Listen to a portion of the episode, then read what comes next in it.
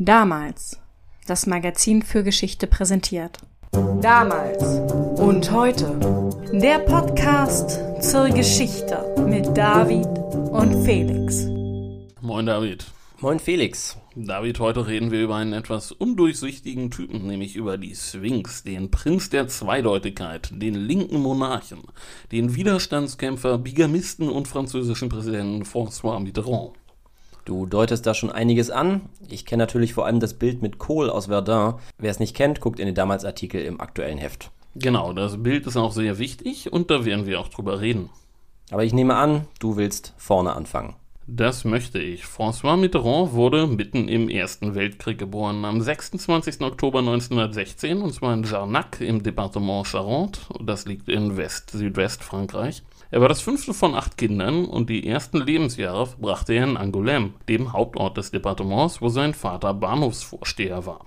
Als er drei Jahre alt war, zog die Familie dann aber in seinen Geburtsort Sanak zurück, wo die Familie seiner Mutter eine Essigproduktion hatte. Sanak ist ein kleiner Ort und die Familie bezog das Haus neben den Großeltern. Innerhalb Sarnax war die Familie sowas wie die bürgerliche Mittelschicht. Die Gegend ist für ihren Cognac bekannt und die Cognac-Familien, das war die Oberschicht und als Essigproduzent war man zwar gut betucht, aber in den Augen der Cognac-Produzenten ein Niemand und andersherum verachteten die Essigproduzenten die Cognac-Bonzen. Irgendwie eine typisch ländliche Dynamik. Ja, irgendwie schon. Auf jeden Fall sehr weit weg von Paris. Stimmt, die Familie war streng katholisch, die Mutter ging jeden Morgen in die Frühmesse, sonntags gingen alle zusammen in die Kirche und der Pfarrer kam zum Essen vorbei. Soweit so typisch und sehr gut vorstellbar. Genau, der Vater war sehr engagiert, er saß im Gemeinderat und war in karitativen Gesellschaften und außerdem Vorsitzender des Verbands der katholischen Schulen des Departements. Und deshalb hatte er wenig Zeit für die Kinder, darum kümmerte sich die Mutter. Und die war sehr interessiert an Literatur und förderte das auch bei den Kindern. Sie regte sie zum Lesen an, abonnierte Fachzeitschriften über Literatur und der kleine François nahm das auch gut an. Er selbst beschrieb seine Kindheit später als glücklich, er habe Disziplin gelernt, aber seine Eltern hätten ihn nicht autoritär erzogen. Das klingt doch soweit ganz gut. Eine glückliche Kindheit auf dem Land ohne größere Sorgen und materielle Not. Das stimmt, die Essigfabrik lief sehr gut, die Familie wurde mit der Zeit richtig wohlhabend und als er alt genug war, wurde der kleine Mitterrand auf ein katholisches Internat geschickt. In der Schule galt er als Einzelgänger, der lieber Bücher las, als den Kontakt mit seinen Mitschülern zu suchen. In der Fußballmannschaft war er der Torwart. War er denn ein guter Schüler? In den Fächern, die ihn interessierten, schon. Er war gut in Französisch, in Geschichte, in Religion, eher nicht so in Mathe und er war sehr schlecht in Englisch. Er lernte auch später nie richtig Englisch, was ihn denn auf politischen Gipfeltreffen manchmal ärgerte. Dabei ist doch Französisch die Diplomatensprache. Aber er muss letztlich dann wohl trotzdem immer mal wieder daneben stehen und versteht nicht, was die anderen sagen. Genau. Nicht ganz so einfach einzuordnen war die politische Ausrichtung seiner Familie. Die Familie war katholisch und sie verachteten die privilegierte Oberschicht der Cognac-Bonzen. Sie waren aber sicher keine Sozialisten. Der Vater stand irgendwie zwischen den Lagern. Wir springen jetzt aber mal vorwärts zum Mitterrands Studium. Als er 18 war, ging er nämlich zum Studium nach Paris und das war 1934. Ui, da hatte Paris ja gerade üble Unruhen hinter sich. Die Dritte Republik wackelt bedenklich, aber es dürfte auf jeden Fall sehr spannend für ihn gewesen sein. Was studiert er denn?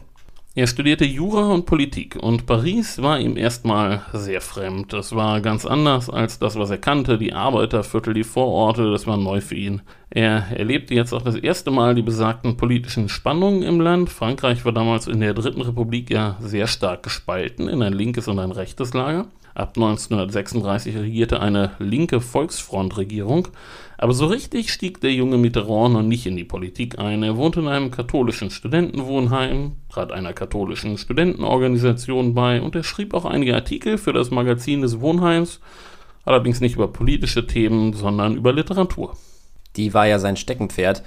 Ist zu diesem Zeitpunkt also noch nichts vom späteren Politiker zu spüren. Mal davon abgesehen, dass er Politik studiert. Ja, nicht jeder Politikwissenschaftler wird ja auch ein Politiker, David. Klar. Naja, es wurde immerhin jetzt aber schnell klar, dass er etwas pfiffiger war als die meisten seiner Kommilitonen. Er war vor allem extrem eloquent, das fiel vielen auf, aber politisch war er noch nicht orientiert. Er kannte einige Leute, die ziemlich weit rechts standen und war wohl auch Mitglied in einer Liga.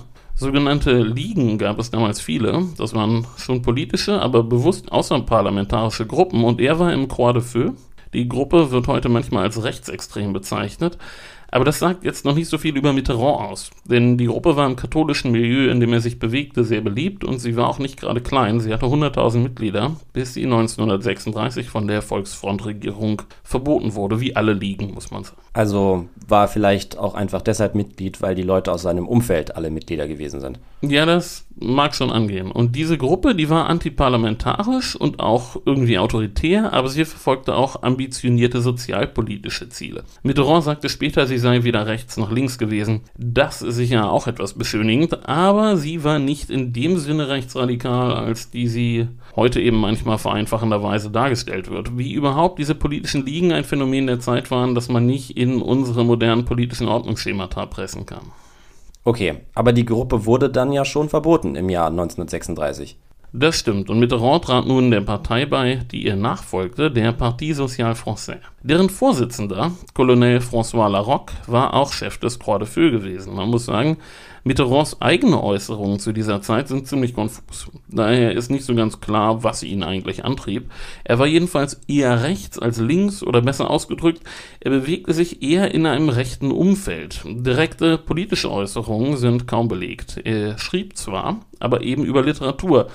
Zwar nun unter anderem für die Tageszeitung Echo de Paris, eine eher konservative Zeitung, aber eben nicht politisch. Erst 1938 schrieb er einen Artikel in der Revue Montalembert, der politisch war, und darin verurteilte er scharf den Anschluss Österreichs ans Reich, über den wir jetzt zuletzt auch ausführlich gesprochen haben. Er analysiert dann ziemlich präzise die Schwächen des Versailler Vertrags und kritisiert die reaktive, abwartende politische Haltung Frankreichs und Großbritanniens. Und ihm missfällt dann auch das Münchner Abkommen, aber er nimmt es hin, denn er ist gegen einen neuen Krieg.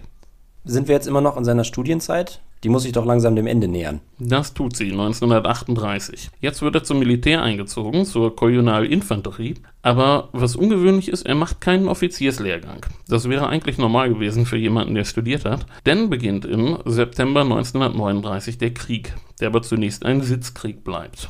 Deutsche und Franzosen sind zwar formell im Kriegszustand, aber es kommt nicht zu Kampfhandlungen. Mitterrand ist im Elsass stationiert und zunächst ist alles ruhig. Als denn der Feldzug der Wehrmacht beginnt, ist er zunächst optimistisch. Frankreichs Armee galt damals als stark, aber wir wissen, mit der beweglichen Kriegsführung der Wehrmacht war sie überfordert. Mitterrand wird in der Nähe von Verdun verwundet und im Lazarett wird er gefangen genommen und kommt in ein Kriegsgefangenenlager bei Ziegenhain in Hessen. Für Franzosen war es in der deutschen Gefangenschaft ja bekanntlich auch nicht einfach, aber akzeptabel. Westliche Gefangene wurden üblicherweise gemäß der Genfer Konvention behandelt, wobei es die Franzosen unter den Westalliierten noch am schwersten hatten, weil es spätestens nach der Eroberung Frankreichs kaum noch deutsche Gefangene in französischen Lagern gibt, die man als Druckmittel einsetzen könnte, um die Behandlung französischer Gefangener in deutschen Lagern sicherzustellen. Die Zustände in Ziegenhain waren schon gut verglichen mit anderen Lagern. Es gab eine Bücherei und Mitterrand vertrieb sich die Zeit, indem er für die Gefangenenzeitung schrieb und Vorträge vor seinen Kameraden hielt. Wie schon im Studium ragte er durch seine Intelligenz und seine Eloquenz hervor, aber so ganz durchschauten ihn seine Mitgefangenen nicht. Er übernahm Verantwortung, er war immer solidarisch, aber er galt als etwas hochmütig und auch als empfindlich. Aber er selbst sagte später, diese Zeit im Lager, die habe ihn sehr geprägt, da er dort erstmals Menschen kennengelernt hat, die aus einem anderen sozialen Milieu stammten, Arbeiter, Kommunisten, und dieses Gemeinschaftserlebnis habe ihn, den Individualisten, gelehrt, Verantwortung für andere zu übernehmen. Nichtsdestotrotz, er kannte seine oberste Pflicht als Gefangener und die hieß fliehen, also wenn möglich. Er brach also aus sogar mehrfach. Und er war, wie in fast allem, das er anfing, ziemlich gut darin. Das erste Mal war im März 1941 und da kam er bis fast in die Schweiz. Erst bei Tuttling wurde er erwischt und wieder ins Lager gebracht. Dann versuchte er es wieder und gelangte diesmal ins besetzte Frankreich, nach Metz und Dort wurde er dann wieder erwischt. Aber dann floh er sofort wieder und diesmal hatte er Glück und fand Leute, die ihm halfen und er gelangte über die Demarkationslinie ins unbesetzte Südfrankreich. Nicht schlecht. Und was macht er nun? Also erstmal ging er zu seiner Cousine, die im Juragebirge wohnte, und dann meldete er sich bei der Armee, wurde demobilisiert und bekam seine Fluchtprämie. Und ja, dann musste er gucken, wie es nun weiterging. Erstmal fuhr er nach Paris und traf dort seine Verlobte oder besser seine Ex-Verlobte, denn die hatte sich während seiner Gefangenschaft neu orientiert. Das ist doof. Aber kann er denn so einfach von der unbesetzten in die besetzte Zone und zurück? Immerhin ist er ja geflohener Kriegsgefangener aus der deutschen Perspektive zumindest. Also die Grenze war durchlässig, aber es stimmt, die Reise war heikel und er musste zusehen, dass er schnell wieder zurückkam. Er kommt also unverrichteter Dinge und mit gebrochenem Herzen aus Paris zurück und dann macht er was. Lässt er sich irgendwo nieder? Ja, in Vichy. Wo das gleichnamige Regime sitzt. Genau. Anfang 1942 besuchte er noch einmal seinen Vater, bevor der starb und seine Mutter war schon 1936 gestorben. Und dass er jetzt nach Vichy ging, war nicht so unlogisch. Denn das traditionalistisch-konservative Milieu, aus dem er stammte, war eigentlich die Basis der Regierung von Marcel Petain. Und er kannte in Vichy auch Leute, alte Mitbewohner aus Paris und geflohene Kriegsgefangene, die er kennengelernt hatte und Bekannte der Familie. Man muss auch dazu sagen, Vichy Frankreich war gerade zu Beginn kompliziert. Das stimmt. Erst mit der Zeit setzten sich die Faschisten durch, aber zu Beginn sind da auch viele konservative und auch nicht wenige spätere Widerstandskämpfer zu finden, die Dritte Republik ist nicht besonders populär gewesen und gerade zu Beginn sind sehr viele Franzosen Maréchalistes, also pro Pétain. Genau, und Mitterrand brauchte jetzt wirklich erstmal einfach einen Job und er fand Arbeit bei der Légion Française des Combattants. Das war eine Lobbygruppe, die Veteranen für die nationale Revolution von Pétain begeistern sollte. Ihr Chef war François Valentin, ein ehemaliger nationalkonservativer Abgeordneter, aber Mitterrand kündigte schon im April. Die Arbeit gefiel ihm nicht. Stattdessen arbeitete er nun für das Kommissariat für die Eingliederung von zurückgekehrten Kriegsgefangenen. Na, das passt ja für ihn als geflohenen Kriegsgefangenen. Was macht er denn da genau? Ich kann ihn mir schlecht als Sozialarbeiter vorstellen. Er machte die Pressearbeit für die freie Zone. Um das verständlich zu machen, es gab 1942 in Frankreich rund 350.000 entlassene oder geflohene Kriegsgefangene. Es war also wirklich was zu tun und Marcel Pétain war recht beliebt bei dieser Gruppe. Wie war denn Mitterrands Verhältnis zum Regime? Na, man kann wohl recht sicher sagen, Mitterrand war kein Kollaborateur. Aber er akzeptierte die Kollaboration und auch die Unterdrückung und den Antisemitismus. Er schrieb für eine offiziöse Zeitschrift und rechnete darin auch mit der Dritten Republik ab. Und er guckte nicht allzu genau hin, was das Regime anging, was antijüdische Aktionen und antisemitische Äußerungen der Zeitung, für die er schrieb, anging. Er war auch zunächst nicht gegen Pierre Laval, als der Petain verdrängte. Unter Laval wird die Kollaboration dann ja zur Politik des Vichy-Regimes. Genau, und Mitterrand schrieb damals in einem Brief an seine Cousine, wenn seine Methode uns hilft zu überleben, dann ist sie gut. Er war also pragmatisch, wie viele Franzosen. Das stimmt, aber es änderte sich jetzt. Langsam, aber es änderte sich. Noch 1943 erhielt Mitterrand für sein Engagement für die Kriegsgefangenen eine Auszeichnung, die von Petain selbst vergeben wurde. Aber er hatte nun nachweislich auch Kontakt zu Leuten aus dem Widerstand. Im zweiten Halbjahr 1942 arbeitete er für La Chaîne, ein christliches patriotisches Netzwerk, das Kriegsgefangenen bei der Flucht half, aber dem Regime unterstand. Chef davon war ein Typ namens Antoine Madoui. Der starb später im KZ in Bergen-Belsen. Der war also ein Widerstandskämpfer. Und möglicherweise war Mitterrand in der zweiten Jahreshälfte 1942 bereits eine Art Doppelagent. Nach außen hin loyal zum Regime, aber eben mit den ersten Kontakten zum Widerstand. Wahrscheinlich ist der Weg in den Widerstand auch nicht ganz geradlinig gewesen. Das war ja bei den wenigsten eine Entscheidung von heute auf morgen. Die Resistance erwacht ja um diese Zeit 1942, 43 erst so langsam zum Leben. Das stimmt. Sehr wichtig war auf jeden Fall der Kontakt zu General Henri Giraud. Den Namen habe ich schon mal gehört. Das war eine Zeit lang der Konkurrent von de Gaulle. Genau, Giraud war eine spektakuläre Flucht aus einer Festung in der Nähe von Dresden geglückt und er wurde dann später mit dem britischen U-Boot Seraph aus Frankreich herausgebracht. Kleiner Exkurs, die Seraph war das britische U-Boot, das für solche geheimen Missionen eingesetzt wurde. Und es war auch beteiligt an der Operation Mincemeat, zu der kürzlich ein neuer Film mit Colin Firth erschienen ist. Und an der Operation Mincemeat war auch ein junger Geheimdienstoffizier namens Ian Fleming beteiligt. James Bond-Verweis abgehakt. Zurück nach Frankreich. Was hatte Mitterrand mit Giraud zu tun? Im Herbst 1942 war Giraud in Frankreich und musste sich verstecken, nachdem im November die Deutschen auch Südfrankreich besetzt hatten. Das war ein Schlüsselereignis für viele Franzosen. Es war jetzt ganz offensichtlich geworden, was Vichy eigentlich war. Nämlich ein Marionettenregime. Genau. Jedenfalls nahm Mitterrand mit dem Umfeld von Giraud Kontakt auf und gründete nun auch eine eigene Gruppe, die sich Rassemblement National des Prisonniers de Guerre nannte. Also eine Gruppe von Ex-Kriegsgefangenen. Und welche Rolle spielt Giraud dabei? Naja, Giraud, der war für Mitterrand, wie auch viele andere, die pro Pétain gewesen waren, die Eintrittskarte in den Widerstand. Gegen de Gaulle durchsetzen kann sich Giraud dann ja aber nicht. Das stimmt, aber für Mitterrand, also der mochte de Gaulle nicht und sollte ihn auch später nie mögen. Anfang 1943 musste der Chef des Kommissariats für die Wiedereingliederung der Kriegsgefangenen, Maurice Pinot, zurücktreten und seine Mitarbeiter traten aus Solidarität mit ihm zurück, also auch Mitterrand. Und auch die Führung von La Chaîne ging jetzt in den Untergrund.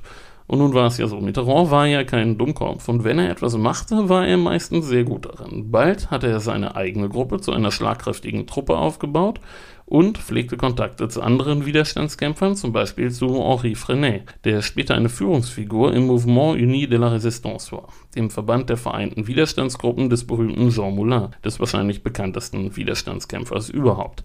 Mitterrand ging auch hohe persönliche Risiken ein. Zum Beispiel störte er im Juli 1943 eine Veranstaltung, bei der ein neuer Kommissar für Kriegsgefangene eingesetzt wurde, und darüber berichtete damals sogar die BBC. 1943 etabliert er sich also als Figur im Widerstand. Geht er denn auch selbst in den Untergrund? Noch nicht, aber er wurde bald so wichtig, dass de Gaulle ein Treffen arrangieren wollte, wobei sich nicht alle im Umfeld des Generals so sicher bei Mitterrand waren. Colonel Passy, der eigentlich André de Vavrin hieß und der Geheimdienstchef von de Gaulle war, überprüfte ihn und schätzte ihn als, Zitat, zweifelhafte Person ein. Denn aber wurden im November 1943 Teile von Mitterrands Gruppe verhaftet und auch seine Wohnung wurde gestürmt, aber er hatte Glück, denn er war gar nicht da. Zeit abzutauchen. Das musste er jetzt. In der Nacht vom 15. auf den 16. November 1943 wurde er per Flugzeug nach England gebracht und dann weiter nach Algier, wo sich de Gaulle aufhielt. Beide unterhielten sich über die Organisation des Widerstands im Süden. De Gaulle wollte, dass sich drei Widerstandsgruppen ehemaliger Kriegsgefangenen unter der Führung seines Neffen vereinten. Mitterrand war auch für die Union, aber er mochte den Neffen nicht. Aber indem er de Gaulle getroffen hatte, waren die Zweifel, die andere bei ihm hatten, beseitigt und letztlich ernannte de Gaulle dann auch Mitterrand und nicht seinen Neffen zum Anführer dieser neuen Gruppe, die sich jetzt gründete. Mitterrand kann also sehr überzeugend sein. De Gaulle erkennt jedenfalls seine Führungsqualitäten und gibt ihm entsprechende Verantwortung. Das tat er. Mitterrand führte nun die Widerstandsgruppen der ehemaligen Kriegsgefangenen an. Und damit bekam er seine erste politische Basis für die Zukunft nach dem Krieg. Man muss bedenken, zwei Millionen Franzosen erlebten Kriegsgefangenenschaft. Das war nach dem Krieg eine nicht zu unterschätzende Wählergruppe. Nach der Befreiung von Paris wurde Mitterrand den Leiter des Ressorts für Kriegsgefangene in der provisorischen Regierung und er nahm auch an der ersten Sitzung der provisorischen Regierung und an de Gaulles Parade teil und war im Rathaus, als de Gaulle seine große Rede hielt. Er hatte sich also in die erste Reihe katapultiert, oder wenigstens in die zweite, hinter de Gaulle. Oh ja, er beendete den Krieg wirklich als ein einflussreicher Resistant. Er wurde denn allerdings von Henri Frenet in der Regierung abgelöst und einen Verwaltungsposten im Ministerium, den lehnte er ab. Im Grunde ist seine Karriere ja dann nicht so untypisch für die Zeit. Also ungewöhnlich steil ist sein Aufstieg natürlich schon, aber ich meine, er ist im Grunde ein typisches Beispiel für viele Franzosen, die Petain erst verehren und auch lange an ihm festhalten, die zwar selbst nicht zu Kollaborateuren werden, aber trotzdem eine Weile brauchen, um sich zum aktiven Widerstand zu entschließen. Als er es dann getan hat, erweist sich Mitterrand dann aber scheinbar als ein sehr fähiger Organisator, der auch einen gewissen Führungsanspruch hat betreten wir damit jetzt die Vierte Republik. Nicht ohne noch ein privates Ereignis zu erwähnen. Beim Besuch bei einem seiner Kameraden sah Mitterrand ein Foto von der Schwester von dessen Freundin, einer gewissen Danielle Guse. Ein Date wurde arrangiert und im Herbst 1944 wurde aus Danielle Guse Danielle Mitterrand. Und das war sehr wichtig, denn Danielle stammte aus einer ganz anderen Schicht als er. Ihr Vater war Freimaurer und Sozialist und hatte seinen Job als Lehrer verloren, weil er sich geweigert hatte, die jüdischen Schüler an seiner Schule zu identifizieren. Und über Danielle und ihre Familie lernte Mitterrand nun das linke Milieu kennen, das ihm damals im Kriegsgefangenenlager erstmals begegnet war. Aber jetzt lernte er es wirklich gut kennen. Ich habe ja gerade erzählt, Mitterrand lehnte einen Verwaltungsposten im Ministerium ab. Und er mochte de Gaulle nicht mit seinem militärischen Auftreten und seinem großen Ego. Im Winter 44, 45 war er weiter in seiner Kriegsgefangenenorganisation tätig als Vorsitzender. Und zwar auch nachdem die Gruppe im Frühjahr 1945 umbenannt wurde in Fédération Nationale de Prisonniers de Guerre. Er leitete auch deren Zeitung, die L'Homme Libre, und am 2. Juni 1945 organisierte er eine Kundgebung, auf der die Kriegsgefangenen ihre Forderungen erhoben. Und de Gaulle gefiel das gar nicht. Er strich Mitterrand von der Liste derer, die als Compagnon de la Libération ausgezeichnet werden sollten. Darüber ärgerte sich nun Mitterrand. Nun waren die Kriegsgefangenen, wie ich gesagt habe, eine wichtige Gruppe und ihre Organisation eine politische Größe. Aber eine Partei, die hatten sie nicht. Und die nun kommende Vierte Republik ist ja, wie wir wissen, von einer mächtigen Parteienlandschaft geprägt. Wer ins Parlament will und sich Gehör verschaffen möchte, der muss einer Partei beitreten. Nun war es aber wieder mal gar nicht so einfach zu bestimmen, wo Mitterrand politisch gerade stand. Er war ja kein Freund der Dritten Republik gewesen und zeigte sich auch weiterhin nachgiebig gegenüber Petain, der ja nun offiziell als Verräter galt. Und er war für soziale Gerechtigkeit und dafür, dass sich jeder satt essen können müsse, aber direkt nach dem Krieg war das nicht wirklich geeignet, um ihn als Linken zu kennzeichnen. Weil das alle fordern. Welche Parteien hat er denn zur Auswahl? Ja, also in der Dritten Republik hatten die Radikalsozialisten dominiert, aber die galten als nicht mehr zeitgemäß. Es gab aber nur drei größere Parteien jetzt, die Kommunisten der PCF, die Sozialisten der SFIO und die Christdemokraten der MRP. Der Rest waren Klein- bis Kleinstparteien. Es ist ja bis heute so, dass Frankreich eine recht dynamische Parteienlandschaft hat, Parteien sind häufig Zweckbündnisse und formieren sich regelmäßig neu. Manche fusionieren, andere neue tauchen auf, wieder andere verschwinden. Und es gibt auch immer wieder Wahlbündnisse. Das war bei den letzten Wahlen ja auch so. Also müsste sich ja schon was für Mitterrand gefunden haben, wo auch immer er gerade politisch stand. Nee, er war kein Kommunist. Die PCF fiel also aus und die SFIO war auch zu links für ihn, aber die MRP war ihm dann wieder zu katholisch-konservativ was er früher zwar gewesen war, aber nun nicht mehr ganz so sehr. Eigentlich war er Individualist und er mochte auch keine in Stein gemeißelten Parteiprogramme. Er brauchte also eine kleine Partei, die er selber prägen konnte. Aber erstmal brauchte er einen Job. Und deshalb fing er bei L'Oreal an, der Kosmetikfirma, wo er bis Anfang 1946 arbeitete. Unterdessen scheiterte die erste verfassungsgebende Versammlung, für die er noch nicht kandidiert hatte mit ihrem Verfassungsentwurf in einem Referendum. Und im Juni 1946 wurde Dan neu gewählt. Und mittlerweile hat er eine Partei gefunden? Ja, er trat im Departement Seine für den Rassemblement de Gauche Républicaine an. Das war ein Wahlbündnis aus Resten der alten Radikalsozialisten, der neuen Union Démocratique et Socialiste de la Résistance und ein paar kleineren Gruppen aller möglichen Couleur. Im Grunde versammeln sich dort alle möglichen Leute, die nicht zu den großen drei wollten. Ein Mandat gewann die Gruppe aber nicht. Mitterrand blieb also außen vor. Als denn der zweite Entwurf der Verfassung angenommen wurde, musste aber wieder gewählt werden, nämlich die Nationalversammlung. Und diesmal kandidierte Mitterrand nicht im Departement Seine, sondern im Departement Nièvre. Das liegt im Westen von Burgund und ich war letztes Jahr im Urlaub in Burgund. Ich kann sagen, in Nièvre ist echt nicht viel los. Wir haben in Soyeux gewohnt, das liegt gerade so außerhalb vom Departement Nièvre und am Zugang zum Morvan, einem Waldgebiet, das einen guten Teil von Nièvre abdeckt, und wir mussten durch das Departement durchfahren, um nach Guédelon zu kommen, wo die mittelalterliche Burg nachgebaut wird. Da gibt es echt nicht viel. Das ist sehr ländlich. Und dort verspricht er sich also bessere Chancen gewählt zu werden, so als Kind vom Land. Genau, zum Wechsel des Wahlkreises hatte ihm Edmond Barrachin geraten. Das war ein alter Parlamentarier aus dem Umfeld von Colonel Larocque, der hatte auch in Seine kandidiert und er wollte nicht, dass er und Mitterrand sich die Stimmen wegnehmen. Und in Burgund gab es nur einen eher linken Gegenkandidaten und Mitterrand trat nun unter einem neuen Label an. Action et Unité Républicaine. Und zwar hatte er ein eher konservatives Programm, denn sein Gegner war ja links und er schlug ihn jetzt von rechts, indem er sich den Schutz des Privateigentums und ein liberales Wirtschaftsprogramm auf die Fahnen schrieb, gab sich als Patriot und als Katholik und das funktioniert auch. Einmal im Parlament schloss er sich denn der Fraktion der UdSR an, die ein ziemlich bunter Haufen war. Die UdSR hat ja phasenweise auch mitregiert in der Vierten Republik. Hat er denn da schon einen Posten abbekommen? Hat er. Für ihn war die Partei perfekt. Ziemlich undoktrinär und politisch flexibel. Dafür mit nur wenigen Mitgliedern, sodass er schnell aufsteigen konnte. Nun muss man eins sagen, Mitterrand war mehr zufällig zu seinem Wahlkreis gekommen, aber er kümmerte sich. Er übernahm auch lokale Ämter und er wurde schnell populär in seinem Wahlkreis und wurde daher 51 und 56 dort auch wiedergewählt für die UdSR nun, der mittlerweile eben auch angehörte. Und parteiintern war er ziemlich skrupellos. Er bewegte zum Beispiel zahlreiche Kriegsgefangene zum Eintritt und die wählten ihn dann in den Parteivorstand und schließlich auch auf den Parteivorsitz. Du hattest es ja angekündigt. Seine Führung der Kriegsgefangenen im Widerstand verschafft ihm eine sehr wertvolle Basis für seinen politischen Aufstieg. Genau, und im Chaos der Vierten Republik, in der ständig die Regierung wechselte, wurde er mehrfach Minister, denn seine kleine Partei bot den großen Vorteil, dass sie ein guter Koalitionspartner war. Und zwar zu allen Seiten hin. Okay, und welche Ressorts übernimmt er? Als erstes wurde er Minister für ehemalige Frontsoldaten und Kriegsopfer. Das klingt passend, da hat er ja Erfahrung vorzuweisen. Das stimmt. Dann wurde er Minister für die Überseegebiete, dann für Tunesien, dann Innenminister und dann Justizminister. Er war insgesamt in elf Kabinetten vertreten. Wir hatten ja in der letzten Woche gesagt, es gab über 20.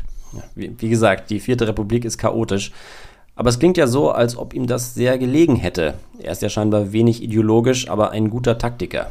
Oh ja, Festgelegt war er nur darauf, kein Kommunist zu sein und de Gaulle nicht zu mögen. Sonst ging alles. Trotzdem wollen wir kurz gucken, was er politisch so gemacht hat. Und dafür hilft es, sich diese Ministerien genau anzugucken. Fangen wir mal mit dem Überseeministerium an. Dazu muss man eins verstehen. Es gab Kolonien und es gab Algerien. Das ist offiziell keine Kolonie, sondern Algerien, das ist Frankreich. C'est la France. Genau.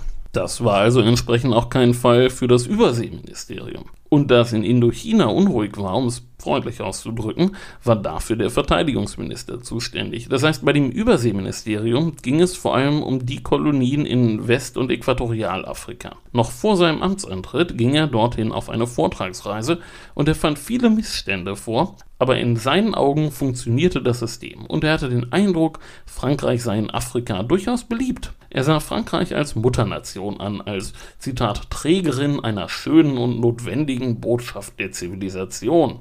Er sah eine Berufung Frankreichs in Afrika und in den Unabhängigkeitsbewegungen, Zitat, anachronistische Formen des Nationalismus, deren Ursache ein Versagen der Politik sei. Er war zwar für Reformen und auch für mehr Autonomie, aber schon für Kolonien. Du kennst die Argumente. Afrika habe nicht die nötigen Strukturen für Staatenbildung und die Einheit der Französischen Republik stehe über allem. Diese Haltung war damals ganz typisch in Frankreich. Er war zwar gegen den Paternalismus der Konservativen, er war gegen weiße Privilegien und gegen Ausbeutung und forderte soziale Verbesserungen, aber er wollte letztlich einen Mittelweg zwischen Unabhängigkeit und der alten Kolonialpolitik. Und entsprechend unpopulär war er bei den französischen Siedlern in den Kolonien, die auf ihren Vorrechten beharrten, und das kostete ihn sein Amt, als sich eine neue Koalition bildete, die weiter rechtsorientiert war.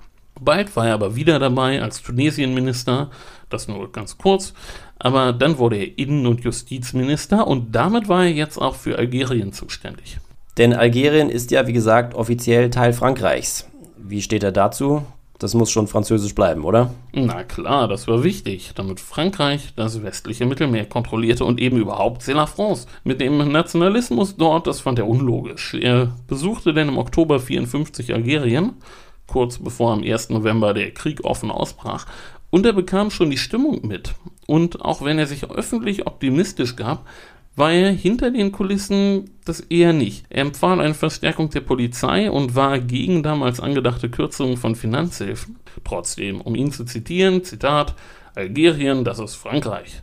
Von Flandern bis Kongo gibt es nur ein Gesetz. Das ist das französische Gesetz. Es gibt nur ein Parlament, eine Nation. Zitat Ende. Es müsse Investitionen in Verwaltung, Bildung, bei Sozialem und in der Wirtschaft geben, aber er vertrat ganz klar eine harte Linie, was Algerien anging wie du gesagt hast. Das war in Frankreich die normale Linie. Auch die Sozialisten unterstützen den harten Kurs. Genau, man muss überhaupt sagen, Mitterrand war politisch oft der typische Franzose. Er vertrat die allgemein akzeptierten orthodoxen Positionen. Dann aber war 1958 Schluss mit der Vierten Republik. Der Übergang in die fünfte ist dann ja etwas holprig. Wo steht der Mitterrand, als de Gaulle den Laden übernimmt? Er mag ihn ja nicht besonders. Mitterrand war sauer. Er verglich die Wahl de Gaulles mit der Pétains, sprach von einer verschleierten Diktatur und von einem Polizeistaat, in dem alle Macht beim Präsidenten liege. Naja, wahrscheinlich ist er auch sauer, weil er ahnt, dass seine politische Karriere unter de Gaulle in schwieriges Fahrwasser geraten würde. Ganz sicher. Er war jetzt 42 Jahre alt und sein Aufstieg war je gebremst worden. Bei der Wahl von 1958 trat er für ein linkes Bündnis an und er verlor sein Mandat. Er steht also plötzlich im politischen Abseits. Er ist ein Mann der Vierten Republik, ein Mann von gestern. Aber er findet dann ja doch einen Weg zurück. Das tat er, und zwar über die Provinz. Im März 1959 trat er zur Bürgermeisterwahl in Château-Chinon einer Kleinstadt mit 2000 Einwohnern im Departement Nièvre. Und er blieb dort tatsächlich bis 1981 Bürgermeister, also bis er Staatspräsident wurde. Erstmal aber wurde er 1959 zum Senator des Departements und 1964 zum Vorsitzenden des Generalrats des Departements gewählt. Und jedes Mal geschah das im Bündnis mit den Kommunisten. Als erwiesener Gegner de Gaulles war er für alle links von de Gaulle akzeptabel geworden. Erstmal gab es aber noch einen Skandal. Und das war ziemlich merkwürdig. Das Attentat de l'Observatoire.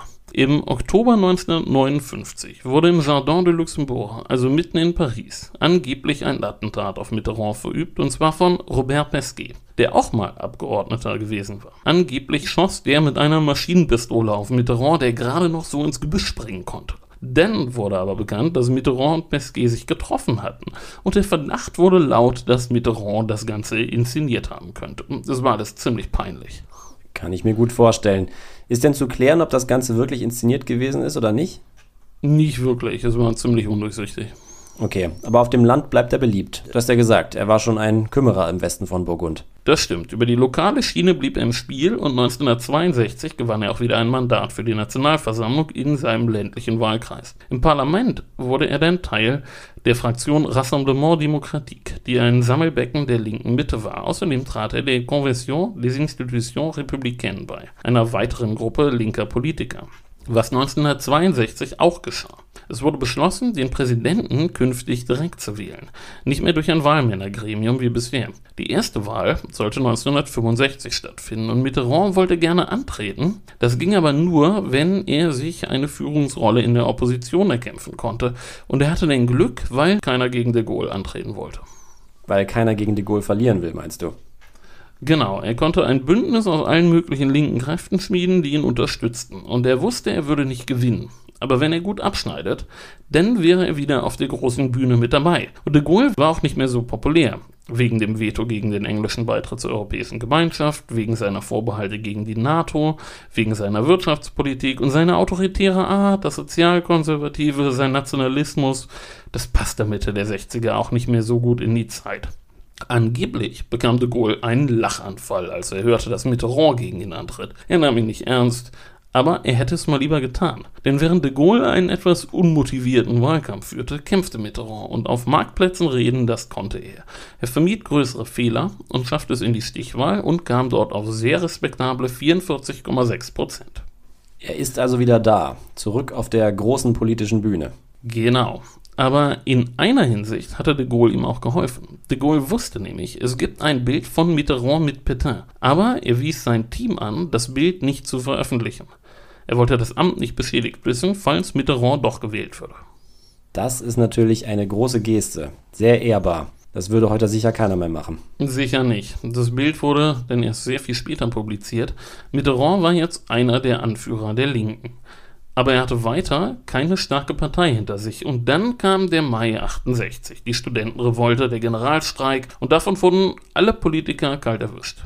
Also auch Mitterrand. Auch Mitterrand. Der musste feststellen, dass die Studenten ihn als Teil des Systems ansahen, das sie bekämpfen wollten. Er wollte aber trotzdem die Gunst der Stunde nutzen nur stellte er sich dabei sehr ungeschickt an. Er stellte einen Misstrauensantrag gegen die Regierung in der Nationalversammlung und auf einer Pressekonferenz am 28. Mai forderte er Neuwahlen und die Bildung einer neuen provisorischen Regierung.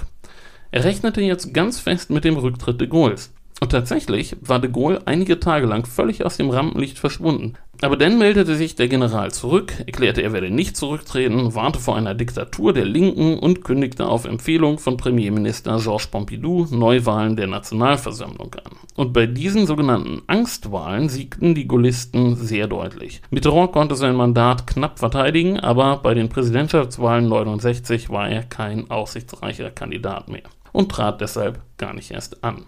Georges Pompidou gewann deutlich, er wurde Nachfolger von de Gaulle und die linken Parteien schnitten katastrophal ab. Vor allem die alte SFIO war schwer angeschlagen.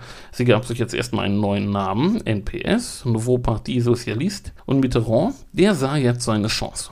Er übernimmt die abgewrackte Partei? Sozusagen. Wir haben ja mittlerweile gelernt, Mitterrand war kein klassischer Sozialist. Er kam nicht aus dem Milieu und er hat auch nicht jahrelang Marx gelesen. Aber er war ein brillanter Taktiker.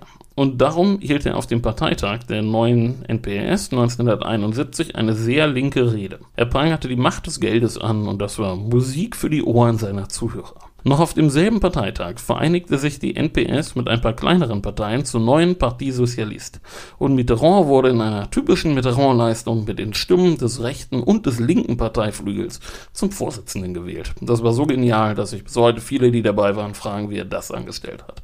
Das klingt wirklich genial. Das Taktieren, das Verhandeln, das Versprechen, das liegt ihm anscheinend.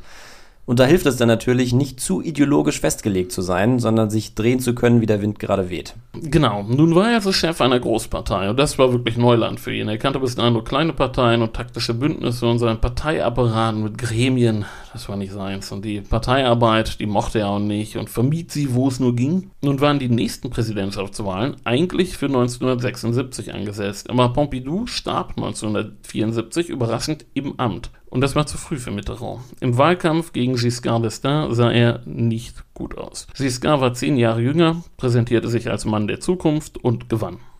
Er musste also weiter warten. Das tat er dann ja bis 1981. Genau, 1981 traten vier aussichtsreiche Kandidaten an. Mitterrand, Georges Marchais von den Kommunisten und bei den Konservativen Giscard und Jacques Chirac mit jeweils eigenen Bündnissen. Und eigentlich war Giscard lange der Favorit. Aber dann lief die Wirtschaft nicht rund, die Arbeitslosigkeit stieg, es gab Inflation und Giscard wirkte selbstherrlich und zunehmend nervös. Dann kam die Diamantenaffäre und Giscards Elefantenjagd in Afrika wurde publik. Darüber hatten wir ja in der Bokassa-Folge schon mal gesprochen. Und Mitterrand hatte zwei wirklich gute Projekte, die Rente mit 60 und die 35-Stunden-Woche. Und er schaffte es. Er gewann knapp gegen Giscard. Er war mittlerweile fast 65 Jahre alt und ein gestandener Politiker, aber die Konservativen waren geschockt. Es regierte tatsächlich ein Sozialist in Frankreich. Der Mitterrand ja aber eigentlich nicht so recht war. Das stimmt natürlich. Und indirekt stellte er auch schnell klar, dass es jetzt keine Revolution geben wird. Denn bei seiner Amtseinführung machte er das Ganze zeremoniell, so wie es immer ablief.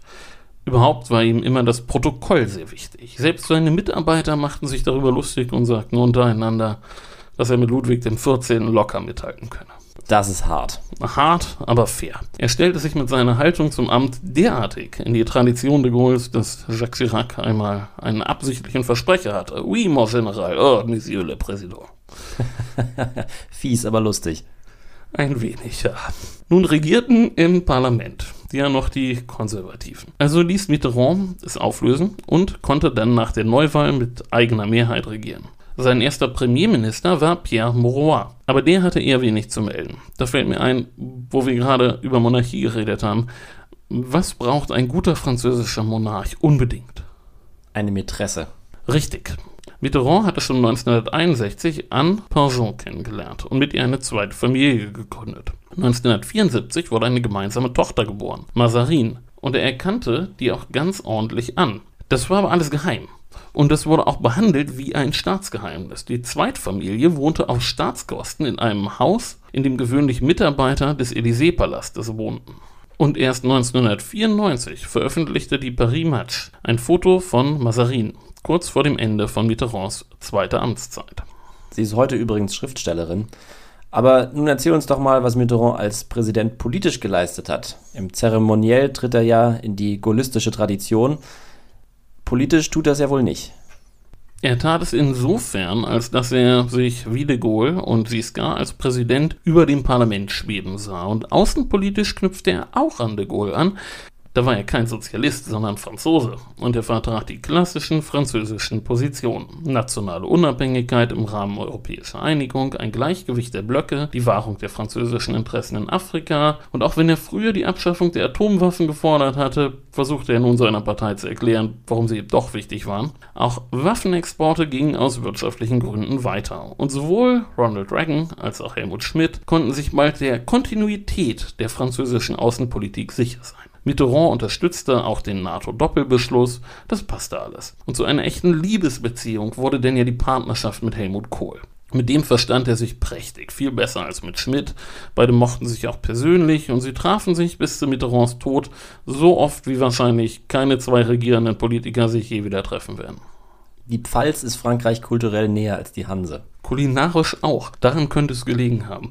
Kohl nannte das Verhältnis beider später einen Glücksfall für die beiden Völker. Und Kohl war es auch, der Mitterrand die Idee gab, 1984 zusammen den deutschen Soldatenfriedhof bei Verdun zu besuchen. Und da entstand das berühmte Bild, wo sich beide die Hand reichen.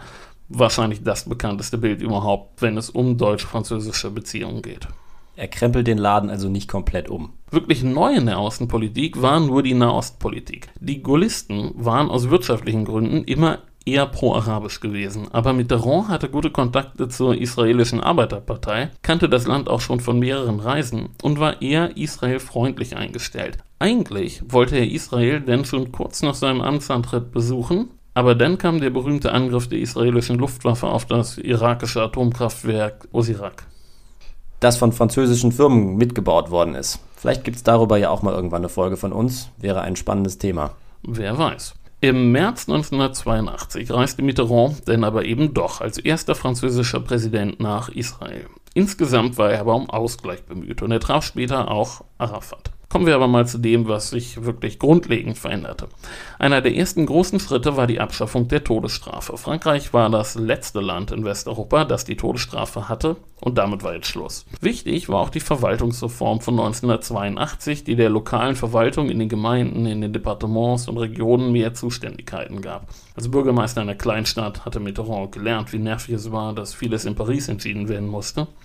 Womit er hingegen scheiterte, war der Versuch, das Schulsystem zu reformieren. Mitterrand war ja selber auf eine katholische Schule gegangen und ursprünglich war die Idee, die finanzielle Förderung von Privatschulen an deren Integration in das staatliche Schulsystem zu knüpfen. Aber seine Partei war strikt laizistisch eingestellt und wollte eine radikalere Lösung.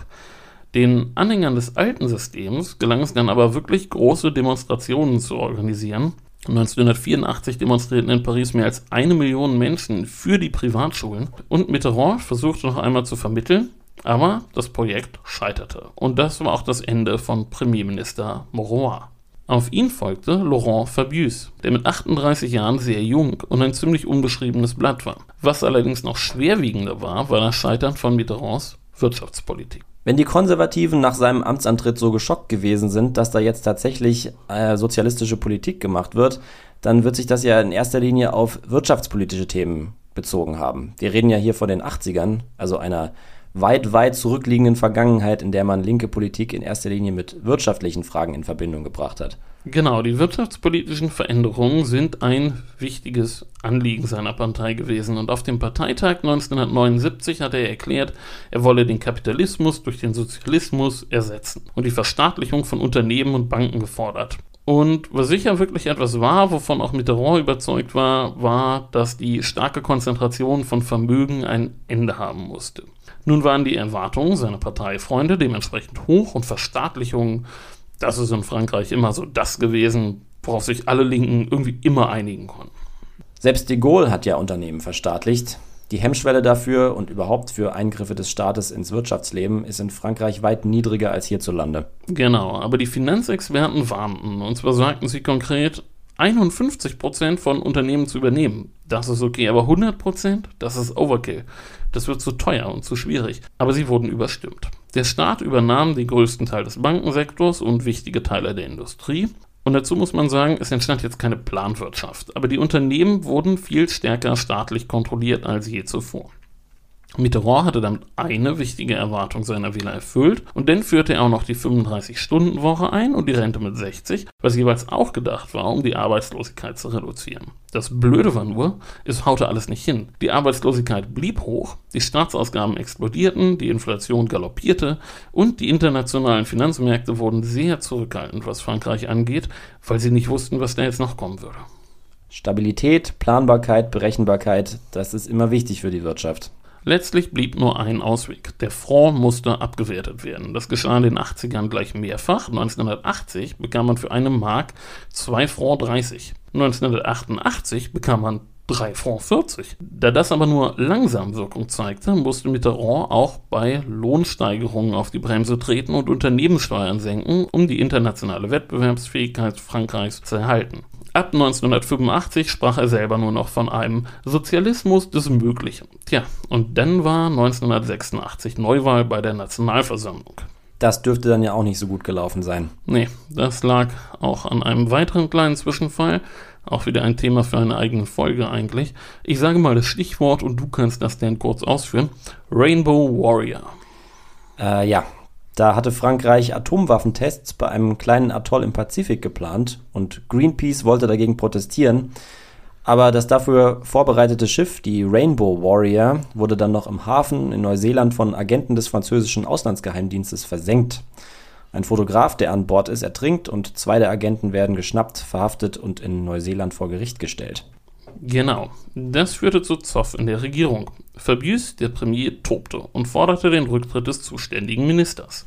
Das war Charles Ernu, der Verteidigungsminister. Wahrscheinlich hatte allerdings Mitterrand selbst die Aktion angeordnet. Jedenfalls deckte er jetzt Ernu, der dann aber trotzdem zurücktrat. Und dann verärgerte Mitterrand Fabius gleich nochmal, indem er den polnischen Staatspräsidenten General Jaruzelski traf. Fabius hielt das für falsch, weil der General 1981 das Kriegsrecht verhängt hatte. Aber Mitterrand war das egal. Letztlich wurde die Wahl aber vor allem deswegen verloren, weil die Arbeitslosigkeit weiterhin so hoch war. Jedenfalls kam es jetzt zu der noch nie dagewesenen Situation, dass ein Sozialist Präsident war, aber im Parlament die Konservativen die Mehrheit hatten. Und auch der neue Premier war deshalb ein Konservativer mit Jacques Chirac. Das war die sogenannte Cohabitation. Ein Wort, das angeblich Giscard erfunden hat. Für Mitterrand war das aber gar nicht so schlecht. Warum das? Er kann doch jetzt kaum noch was machen. Das stimmt, ihm blieb nur die Außen- und Sicherheitspolitik, die in Frankreich traditionell dem Präsidenten vorbehalten ist.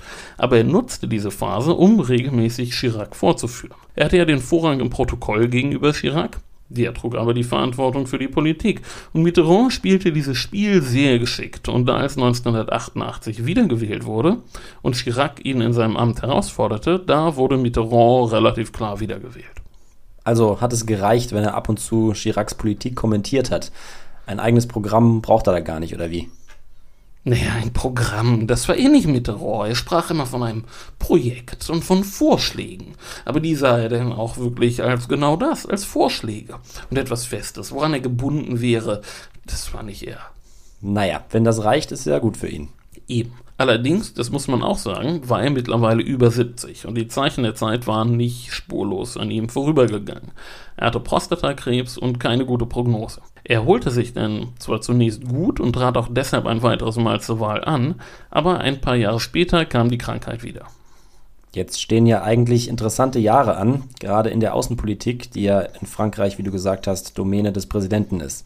Das stimmt. Fangen wir aber mal mit einem Schnelldurchlauf der Premierminister an, die er nun sehr schnell verschliss. Nach der Wahlniederlage trat Chirac als Premier zurück, die Nationalversammlung wurde wiedergewählt und jetzt regierte wieder die PS mit dem neuen Premier Michel Rocard. Der hielt sich aber nicht lange und trat nach dem Golfkrieg zurück. Und nun griff Mitterrand voll daneben, als er die erste Frau ernannte, Edith Cresson. Das war eine Überraschung und es hätte ein Coup sein können, die erste Frau als Premierminister zu ernennen. Nur leider hatte Cresson eine Neigung zu ungeschickten Äußerungen. Sie sagte zum Beispiel einmal, Homosexualität sei ein angelsächsisches Phänomen, kein lateinisches, und dann bezeichnete sie Japaner als Ameisen. Sie durfte also auch bald gehen. Nach knapp elf Monaten, ja. Neuer Premier wurde Pierre Bérégovoy. Der regierte aber auch nur bis zur Wahlniederlage 1993 und dann kam wieder Cohabitation. Also musste Mitterrand sich wieder auf Außenpolitik konzentrieren. Da kommen wir jetzt in die schweren Jahre. Mitterrand musste sich 1992 erneut wegen Prostatakrebs operieren lassen und war nun wirklich schwer krank. Nichtsdestotrotz, die großen Themen dieser Jahre waren natürlich die Wiedervereinigung und der Jugoslawienkrieg. Die alte europäische Ordnung ist nach der Wiedervereinigung ja dahin. Ein nach der Wiedervereinigung starkes Deutschland ist auch eher nicht französische Doktrin. Mitterrand hat ja praktisch kurz vor der Wiedervereinigung die Bundesrepublik vor den Kopf gestoßen, als er im Dezember 1989 die DDR besucht. Also eigentlich ist Frankreich ja an einem wiedervereinten Deutschland wenig interessiert. Wie geht Mitterrand denn jetzt damit um? Also du hast schon recht, Mitterrand mit seiner sehr orthodoxen Haltung sah das im Grunde genau so.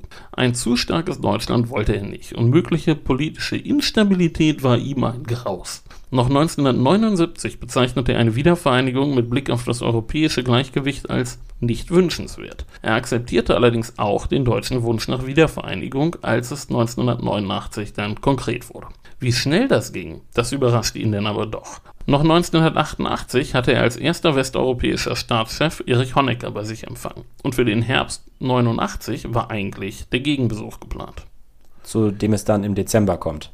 Richtig. Nachdem die Mauer gefallen war und Helmut Kohl am 28. November seinen Zehn-Punkte-Plan vorgestellt hatte, reiste Mitterrand im Dezember trotzdem in die DDR. Und was er bei der Gelegenheit sagte, ist recht vielsagend. Er stellte klar, dass letztlich das deutsche Volk entscheiden müsse. Und diese Entscheidung sei auch zu respektieren. Bei einer Rede an der Universität in Leipzig sagte er aber auch Folgendes. Zitat, man kann die europäische Realität, die sich nach dem Zweiten Weltkrieg gebildet hat, nicht mit einem Federstrich rückgängig machen. Das deutsche Volk muss bei seiner Entscheidung das europäische Gleichgewicht berücksichtigen. Zitat Ende. Er lässt also durchblicken, dass ihm, was jetzt folgt, eigentlich nicht so recht ist. Genau, im Januar traf er dann Helmut Kohl und der konnte ihn etwas beruhigen und öffentlich hat er sich nie wirklich offen gegen die Wiedervereinigung ausgesprochen, aber der große Befürworter war er sicher auch nicht. Eine ganz konkrete Folge hatte die Einheit aber auch. Mitterrand war immer ein großer Befürworter der europäischen Integration gewesen. Wenn es was gab, wo er wirklich konsequent war, sein ganzes politisches Leben lang, dann war es das. Und jetzt machte er sich noch mehr als zuvor dafür stark, insbesondere auch für eine europäische Währungsunion. Auch weil er befürchtete, dass die starke D-Mark in Zukunft Europa wirtschaftlich dominieren würde. Na gut, das klingt ja aus seiner Perspektive einleuchtend, Deutschland etwas einzuhegen, indem man Europa stark macht. Wie verhält er sich denn mit Blick auf Jugoslawien? Wenn ich mich recht erinnere, war Frankreichs Haltung da auch nicht ganz eindeutig. Das stimmt, Mitterrand selbst gefiel gar nicht, was da passierte. Mit einem geeinten Jugoslawien, das von Serbien dominiert wird, damit hätte er sehr gut weiterleben können. Aber hier spielte jetzt auch wieder die Europakomponente mit rein.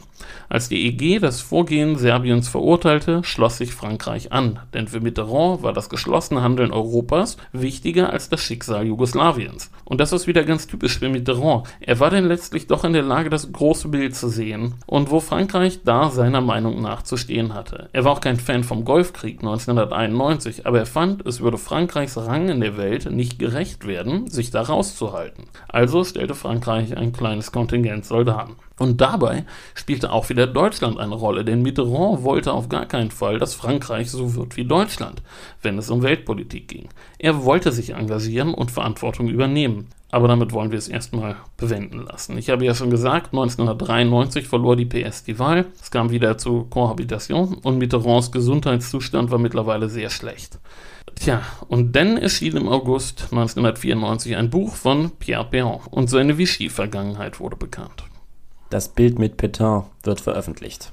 Auf dem Cover des Buches, ja. Frankreich war geschockt, es wurde viel diskutiert, besonders über seine Beziehung zu René Bosquet. Das war der Generalsekretär der Polizei im Vichy-Regime gewesen, der als solcher auch an Deportationen beteiligt war und auch an der Räumung und Sprengung des Hafenviertels in Marseille, der aber später, wie so viele andere auch, bei der Resistance mitgemacht hatte und daher einer harten Verurteilung nach dem Krieg entgehen konnte. Mitterrand kannte ihn schon seit 1942 und nach dem Krieg wurde Bousquet wohlhabend und unterstützte Mitterrands Wahlkämpfe und beide pflegten auch noch nach der Wahl Mitterrands zum Staatspräsidenten Umgang. Bis ab 1986 Bousquets Handlungen während des Kriegs mehr Beachtung fanden und er schließlich wegen Verbrechens gegen die Menschlichkeit angeklagt wurde. Mitterrand nutzte nachweislich seinen Einfluss und zögerte den Prozessbeginn hinaus. Es wäre dennoch der erste solche Prozess gegen einen Franzosen gewesen, wenn Bousquet nicht kurz bevor der Prozess beginnen sollte von einem Verrückten ermordet worden wäre. Gut, also muss man sagen, die letzten Jahre läuft es nicht rund für Mitterrand. Er lebt dann ja auch nicht mehr lange. Genau, 1995 trat er nicht mehr zur Wahl an, Chirac gewann gegen Jospin und Mitterrand ging in den Ruhestand. Er starb aber nur knapp ein halbes Jahr später am Krebs. Bei der Beerdigung im kleinen Rahmen in seinem Heimatort Jarnac trafen sich auch zum ersten Mal seine beiden Familien. Und das beschloss ein ereignisreiches Leben. Er ist ja sicher einer der größten Politiker Frankreichs und Europas gewesen, nach dem Krieg auf jeden Fall. Und kein französischer Präsident war so lange Präsident wie Mitterrand. Er hat gezeigt, dass ein linker Kandidat Präsident werden kann, aber in vielerlei Hinsicht hat seine Politik auch an die seiner Vorgänger angeschlossen, weil er eben nicht der Mann für den Umsturz, sondern für die Stabilität gewesen ist.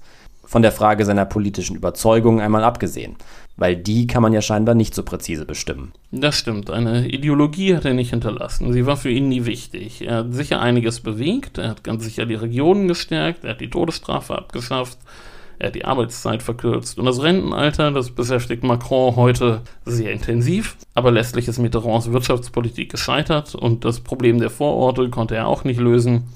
Außenpolitisch wichtig war sicher die deutsch-französische Aussöhnung und die Europapolitik. Die europäische Integration, die hat er konsequent verfolgt. Und das Bild von Verdun, das bleibt. Aber wer war Mitterrand wirklich? Er bleibt zurück als ein schwer zu durchschauender Mann. War er ein echter charismatischer Anführer? Eher nicht, würde ich sagen. Er war ehrgeizig, er war intelligent, er war sehr eloquent, er war hartnäckig, clever und geschickt und er kannte jeden politischen Trick, den es gibt. Aber er blieb immer schwer zu durchschauen. Niemand wusste je ganz genau, woran er bei ihm ist. Ich habe lange darüber nachgedacht, wie wir die Folge nennen können, denn er wurde als vieles bezeichnet, als Sphinx, als Widerstandskämpfer, als Monarch, als Bigamist, als Opportunist und Überlebenskünstler, aber letztlich war Mitterrand Mitterrand. Und seine Frau hat einmal gesagt, Zitat, ich bin Sozialistin. Er ist Mitterrandist und das stimmt. Und daher hat diese Folge ihren Titel. Der Mitterrandist. Ja, damit kommen wir jetzt zum nächsten Teil der Folge. Und zwar hören wir von Stefan Bergmann, dem Chefredakteur von damals, was ihr im neuen Heft lesen könnt. Hallo Herr Bergmann, worum geht's im neuen Damals-Heft? Hallo Herr Melching, unser Titelthema beschäftigt sich dieses Mal mit Österreich in der Zeit, als Teil des nationalsozialistischen Deutschen Reichs war, also von 1938 bis 1945. Ansatzpunkt ist dabei die Tatsache, dass bis heute in einem allerdings schwindenden Teil der Bevölkerung der Mythos gepflegt wird, man kann auch sagen die Mehr, das Land sei das erste Opfer der Aggression Hitlers gewesen. Also erstes Opfer im Sinne eines Überfalls mit der anschließenden Annexion. Genau, zugespitzt formuliert könnte man sagen, so als sei eines Tages völlig überraschend die Wehrmacht an der Grenze aufgetaucht, habe das Land überrollt und dann die Österreicherinnen und Österreicher genötigt, von nun an brave Nazis zu sein. So war es aber keineswegs. Wie war es denn? Richtig ist, am 12. März 1938 marschierten Einheiten von Wehrmacht, SS und Polizei tatsächlich nach Österreich ein.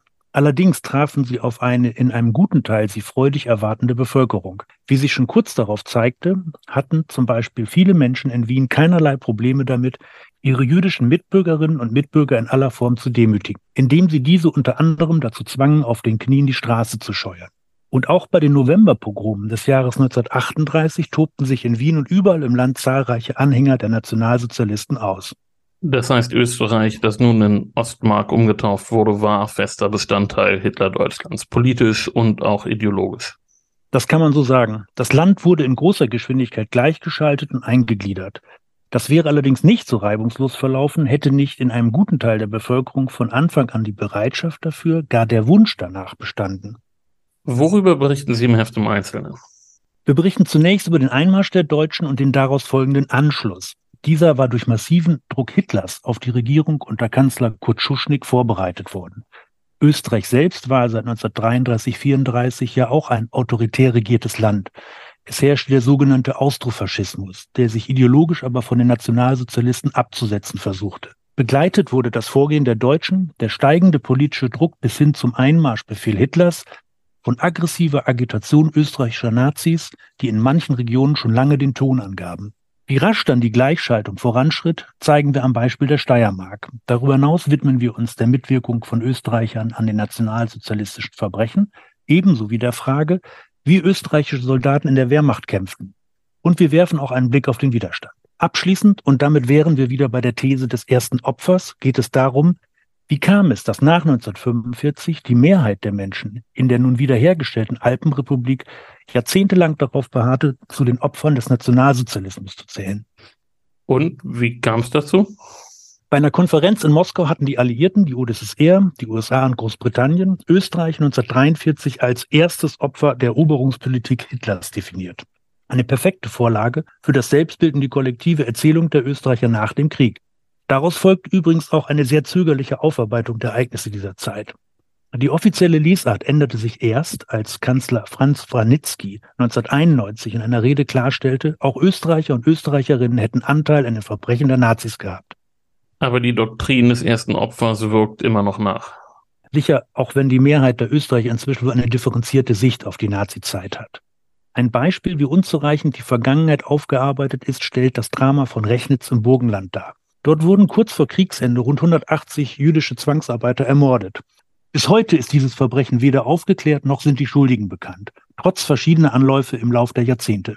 Die Mauer des Schweigens hält offenbar immer noch. Es ist noch nicht einmal bekannt, wo die Ermordeten damals verscharrt wurden. Ja, Österreich in der NS-Zeit. Wir haben da kürzlich auch schon mal ansatzweise drüber geredet, als es um Otto von Habsburg ging. Genau, und die Handlung der Rattenlinie spielt zumindest auch ein bisschen dort. Genau, also ein wirklich spannendes Thema. Und, nicht zuletzt, besucht das Museum in Graz. Ach genau, ihr könnt uns in zwei Wochen wieder hören.